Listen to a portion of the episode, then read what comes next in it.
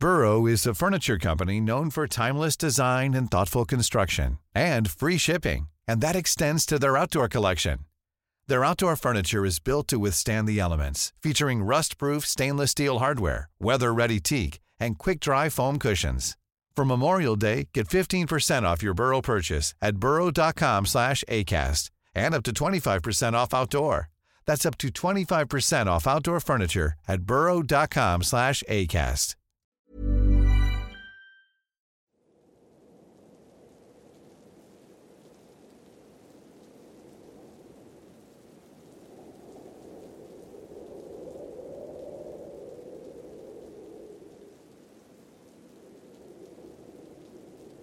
Un gusto, Carlos. De antemano te agradezco por leerme.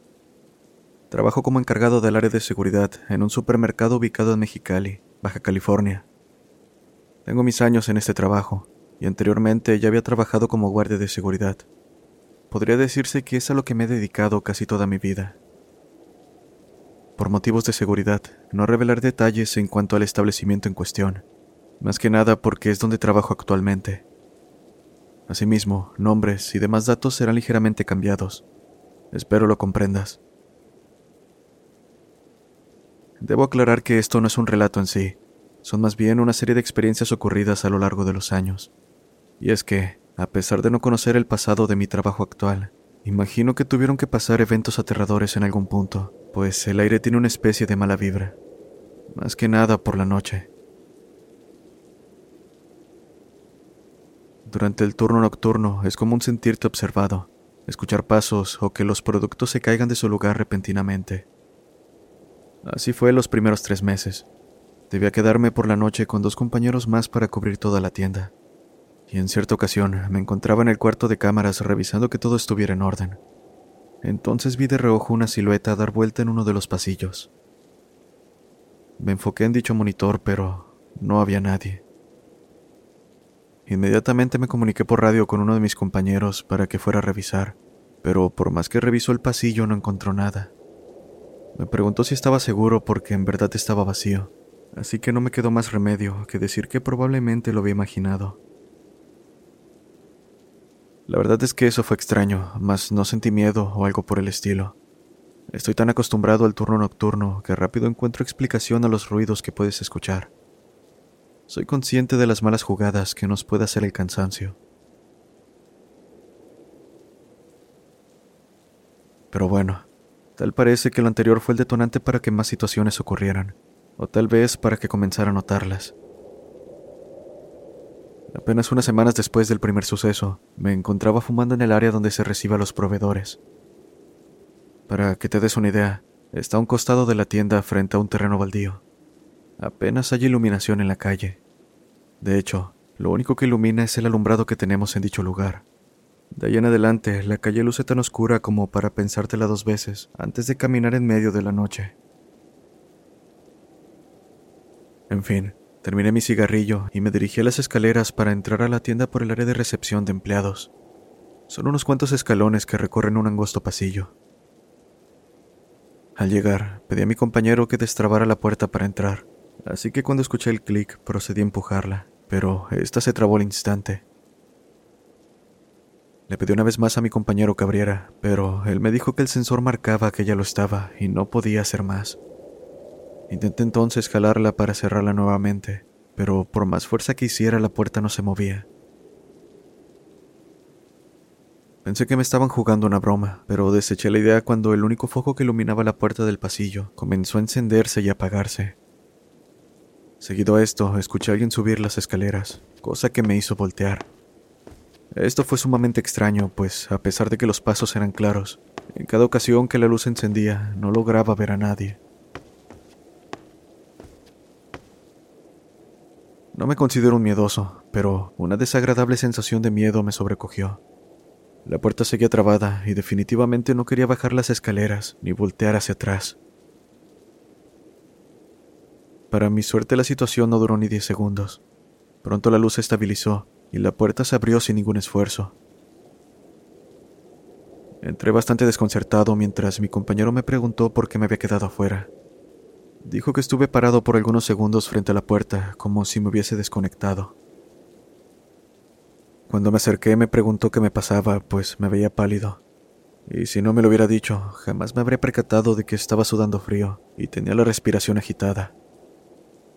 Reitero, no soy una persona miedosa, pero eso que sentí fue más bien como una reacción involuntaria de mi cuerpo, con justa razón, algo con lo que no estaba acostumbrado a lidiar.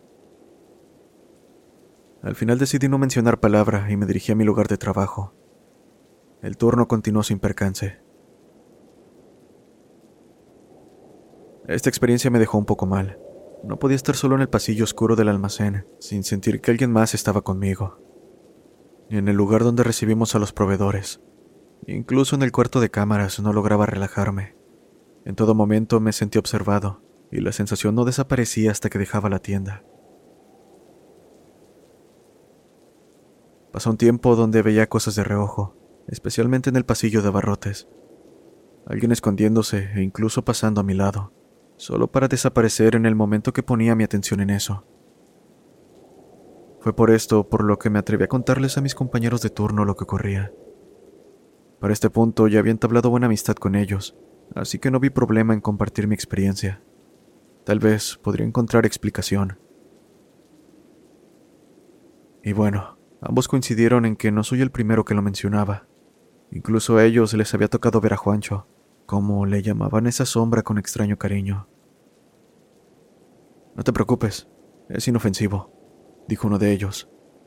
Al final te terminas acostumbrando o renunciando, como lo hizo el que estuvo antes que tú. Esto no me hizo sentir mejor. No entendía cómo es que podían tomarse con humor algo así. Sí, supongo que al final te acostumbras, les dije, casi suspirando. Haciendo un poco de énfasis, no creo que del todo te acostumbres. Más bien el tener mucho tiempo en el trabajo, el que no sea tan fácil encontrar otro y demás factores, influyen en que no sea tan fácil renunciar. La opción más sencilla según muchos. Bueno, en este caso era mi situación. No pensaba tirar por la borda el esfuerzo que me tomó el ser recomendado para un puesto así. No me quedó de otra más que ignorar las cosas extrañas y continuar. Ahora bien, habían pasado un par de años. Cada vez se volvió más esporádico el ver a Juancho o sentir que me observaban.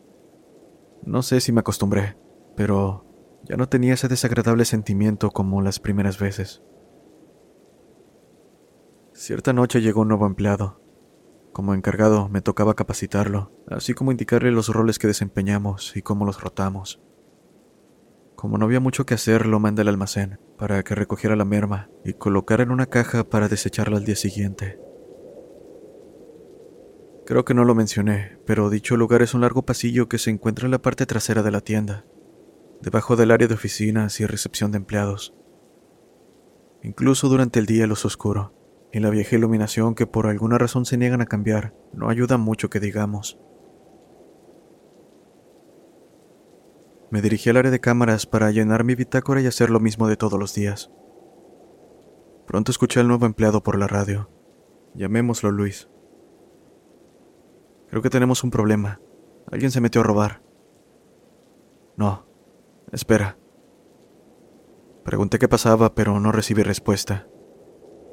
Miré inmediatamente al monitor del almacén y pronto vi a Luis. Estaba parado sin moverse, por lo que el primer pensamiento que tuve fue que algo había llamado su atención. Pronto me di cuenta que no era así. Al prestar atención me percaté de que estaba hablando con alguien. Incluso comenzó a mover sus manos como lo harías al tener una conversación. El detalle es que frente a él no había nadie. Lo llamé por radio preguntándole qué ocurría, pero no recibía respuesta. Parecía ignorarme mientras continuaba platicando con la nada. Enfoqué la mirada en el pasillo del almacén, pero en verdad no lograba ver a nadie más que a Luis. Estaba por levantarme para ir con él cuando vi que dio unos pasos al frente. Levantó su mano como si fuera a tomar a alguien de la cabeza y de pronto se perdió la imagen de la cámara. Salí de la oficina y con paso apresurado me dirigí a donde se encontraba Luis. Tenía un mal presentimiento y esperaba no fuera realidad. Apenas di unos pasos, me detuvo su grito haciendo eco con toda la tienda, que cabe mencionar no es pequeña. Ya asustaron a ese cabrón, dije para mí. Llamé a otro compañero para que nos encontráramos en el almacén. Reanudé mi marcha y mientras me aproximaba, pensaba en qué decirle a Luis respecto a lo que seguramente me contaría que vio. Sonaría descabellado que su encargado le dijera que no se preocupara, que solo era un fantasma sin mayor intención que asustar a los desprevenidos. Probablemente fue porque ya me había pasado a mí, que incluso iba con una pequeña sonrisa, riendo por lo que nos contaría. Esa sonrisa y buena actitud desaparecieron en cuanto vi a Luis acurrucado en un rincón, sollozando en un estado de shock. Mi otro compañero llegó casi al mismo tiempo, y entre los dos intentamos que se calmara. Como pudimos lo levantamos para llevarlo al área de monitores, pero las primeras veces que lo intentamos, Luis nos tiraba un manotazo y volvía a la misma posición sin despegar. One size fits all seems like a good idea for clothes until you try them on. Same goes for healthcare. That's why United Healthcare offers flexible, budget friendly coverage for medical, vision, dental, and more. Learn more at uh1.com. Ready to pop the question? The jewelers at Bluenile.com have got sparkle down to a science with beautiful lab grown diamonds worthy of your most brilliant moments. Their lab grown diamonds are independently graded and guaranteed identical to natural diamonds, and they're ready to ship to your door. Go to Bluenile.com and use promo code LISTEN to get $50 off your purchase of $500 or more. That's code LISTEN at Bluenile.com for $50 off. Bluenile.com code LISTEN. La mirada del suelo. Temblaba como nunca había alguien hacerlo. Creo que aquí se podría usar la expresión. Parece que había visto al mismo diablo. Cuando finalmente se calmó, nos dijo que mientras revisaba el área, vio algo moverse en una de las tarimas de mercancía. Pensó que se trataba de alguien que se había escondido para robar cuando no hubiera nadie en la tienda, así que me habló para comunicármelo. Si dijo espera, fue porque al acercarse vio que era un niño. Se detuvo para preguntarle qué hacía ahí, creyendo que se había perdido en la tienda, y al ver que ya había cerrado, se escondió temiendo que le pasara algo. Algo que llamó mi atención fue que Luis nunca escuchó que le hablé por la radio. Así que estuvo intentando convencerlo de salir de su escondite, y cuando lo hizo, vio que lucía muy flaco desnutrido prácticamente. Su ropa estaba sucia, como si hubiera caído al lodo. Se acercó a él para llevarlo con nosotros. Lo tomó del hombro y se encaminaron por el pasillo. Cabe mencionar que todo esto lo vi a través de las cámaras, pero como les dije, solo era Luis quien aparecía en la imagen. Cuando la perdí, cuenta que el niño se detuvo. Luis intentó jalarlo suavemente con la mano, pero como si se tratara de un objeto muy pesado, no pudo moverlo ni un centímetro. Pronto sintió que algo no estaba bien, y al instante un frío recorrió su mano. Claramente provenía de aquel infante. Luis cayó sentado debido a la impresión, sin poder hablar ni mucho menos moverse. Lo único que pudo hacer fue ver cómo el infante frente a él se sacudía, como si estuviera riéndose a carcajadas, pero sin emitir ni un sonido. Su cara se deformó en horror cuando se acercó a él. Se puso en cuclillas y levantó su rostro para verlo de frente. Ahora lo tenía unos centímetros, por lo que pudo ver que las cuencas de sus ojos estaban vacías. No veía oscuridad en ellas, aunque eso habría estado mejor, pues donde sus ojos deberían estar, solo había trozos de piel carcomida y hueso ensangrentado. Fue un instante, pero aquello le bastó para recuperar la voz y dar el grito más fuerte de su vida. No entiende cómo no se desmayó, y la verdad es que yo tampoco. Si con solo escucharlo sentí mi estómago revolverse, no quiero imaginar lo que habría sido pasar por aquello. Nos quedamos un momento en silencio, y después de platicarlo entre mi compañero y yo, decidimos que lo mejor era que Luis se retirara a su casa. Después de todo, no quería quedarse solo. Al principio le dijimos que fuera a descansar, pero se negó rotundamente, diciendo que el niño se le aparecería. Ese fue el último día que vi a Luis. Lo último que supe de él fue que a primera hora se presentó en recursos humanos para renunciar. Esta experiencia me dejó un tanto desconcertado, pensando en por qué a mí no me había ocurrido lo mismo que a Luis, Digo, no es que quisiera, pero me parecía raro que conmigo no pasó de un pequeño susto. Lo mismo va para otros compañeros que en su momento pasaron por el turno y vivieron algo similar. Ahora pasaremos a unos cuantos años después, concretamente hace unas semanas. A estas alturas yo era el único que quedaba del personal antiguo. Los demás guardias dejaron el puesto, ya sea sin dar motivos o porque algunos decían no sentirse a gusto en el turno nocturno. Cabe aclarar que este turno lo conformamos tres personas, quien está en el recibidor de los empleados, pues debe abrir la puerta metálica que da acceso. Alguien que estará a cargo de dar rondines en la tienda, y uno más para los monitores, que en este caso soy yo. Bueno, a falta de personal, enviaron solo a una persona para que me apoyara. Él trabajaba en el turno de la tarde, pero debido a que necesitaba dinero, trabajaría horas extra en lo que encontraba nuevo personal. Los roles quedaron de la siguiente manera. Él se quedaría en el recibidor de empleados cuidando de la puerta. Es importante destacar que aunque en el turno nocturno no se suele recibir personal, más allá del de la gerencia, debe haber alguien cuidando dicho acceso. Yo me encargaría del cuarto de monitores y de vez en cuando de dar rondines a la tienda. Pasaron dos días sin mayor novedad. Como de costumbre, las cosas extrañas nos hicieron esperar. Pasos en las escaleras al otro lado de la puerta de acceso, cosas cayéndose de las estanterías de la tienda, y una que otra risa que, aunque se escuchaba tenue, me erizaba la piel. Si me lo preguntas, el peor lugar para mí era el pasillo del almacén. Probablemente fue a raíz de lo que le pasó a Luis, pero me sentí aún más incómodo cada que pasaba. Y no había manera de que no pasara por ahí, pues dicho pasillo conecta con las escaleras que te llevan al recibidor de empleados desde el interior de la tienda. Por alguna razón mi compañero no se sentía como yo en el lugar. Incluso aprovechaba la falta de movimiento para dormir. Esa noche me encontraba llenando mi bitácora en el área de monitores, absorto en ella mientras escribía, cuando por un momento logré divisar algo con el rabillo del ojo. Era la silueta de alguien parándose a mi lado. El cuarto de monitores se mantiene oscuro, por lo que apenas lo pude ver con la iluminación de las pantallas. Esto me hizo dar un brinco de mi asiento, y sin siquiera comprobar si alguien más se encontraba conmigo, salí corriendo. Llamé por radio a mi compañero para preguntar si todo estaba en orden. Dos, tres intentos hasta que respondió. Me di cuenta de que estaba dormido, así que no quise mencionar palabra. No se había dado cuenta de nada, así que no necesitaba decirle. Tomé aire frente a la puerta y la abrí de golpe encendiendo la luz. No había nadie, pero sí indicios de que lo hubo.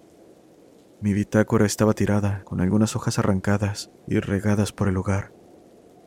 Lo único que supe en ese instante fue que no quería estar ahí. Un escalofrío recorrió mi espalda y cuando me di cuenta, me encontraba de camino a donde estaba mi compañero. Mis pasos fueron haciéndose más lentos conforme me acercaba al almacén, pues como lo dije, no había otra manera desde el interior de la tienda para llegar. En mi mente rezaba y pedía no encontrarme con lo que me atrevo a decir dejó traumado a Luis. No sé qué es lo que haría en su situación, pero si algo es seguro, es que posiblemente no soportaría tener esa cosa frente a mí. Dios, en verdad dudé en abrir la puerta. Solo unos metros, pensé, y manteniendo la mirada al suelo entré. La pesadez y el frío que se sentía en el lugar es algo que no puedo poner en palabras. En todo momento no despegué la vista del suelo, pero no pude evitar ver con mi vista periférica los pies de alguien muy cerca de mí. Un par de pequeños pies, llenos de mugre entremezclados con sangre seca. Fue lo poco que pude ver con la pobre iluminación, la cual le daba un toque más tétrico al lugar. Subí las escaleras con el corazón agitado. En todo ese tramo sentí que aquello venía detrás de mí, y no me atreví a voltear. Sé que de haberlo hecho tendría más detalles para contarte, pero hasta la fecha considero que fue la mejor decisión que pude haber tomado. Sentí un gran alivio cuando vi a mi compañero, quien dormía como si nada estuviera pasando. Lo envidié en ese momento. Me tomé un minuto para retomar el aliento y procedí a despertarlo. Le pregunté de lo más normal si no había novedades, y él me dijo que no, que recién se había dormido porque todo estaba muy tranquilo. Oh, espera. Si hubo algo. Pero como no era del todo importante no te dije. Un niño estuvo viniendo a tocar la puerta. Me acerqué para preguntarle qué quería, pero antes de que lo hiciera se iba corriendo. Así estuvo por unos minutos, y como me daba pereza levantarme y que éste se fuera, levanté la voz para preguntarle qué necesitaba. Me preguntó por ti. ¿Lo conoces? Dijo, y después lo describió. Guardé silencio por un momento, mientras me recargaba en el escritorio y apretaba mis labios para no llorar. La descripción encajaba completamente con la que dio Luis, con la diferencia de que no tenía su ropa sucia y aspecto cadavérico. No, ni idea, le dije mientras me dirigí al pequeño comedor a un costado. En ese momento eran las cuatro de la mañana, ya no tardaba en llegar el personal, así que estuve lo que restaba del turno platicando con el compañero. Al final ni siquiera fui por mi bitácora, tampoco dije nada, y en cuanto llegó el encargado en turno me largué a mi casa. Me gustaría decir que mi experiencia termina en que nunca supe quién era ese niño y que dejé mi empleo, pero la realidad no es tan fácil. Llegas a una edad en la que este tipo de decisiones pueden costarte vivir en la calle en el peor de los casos. Ya no me es tan fácil conseguir empleo, y en lo que encuentro algo mejor, o logro que me cambien de turno, no tengo más alternativa que seguir. Podría extenderme contando más de mis experiencias, pero créeme que no son tan relevantes. Prefiero abarcar solo esto que para mí fue lo peor. El trabajo en el tercer turno puede no ser tan bueno después de todo.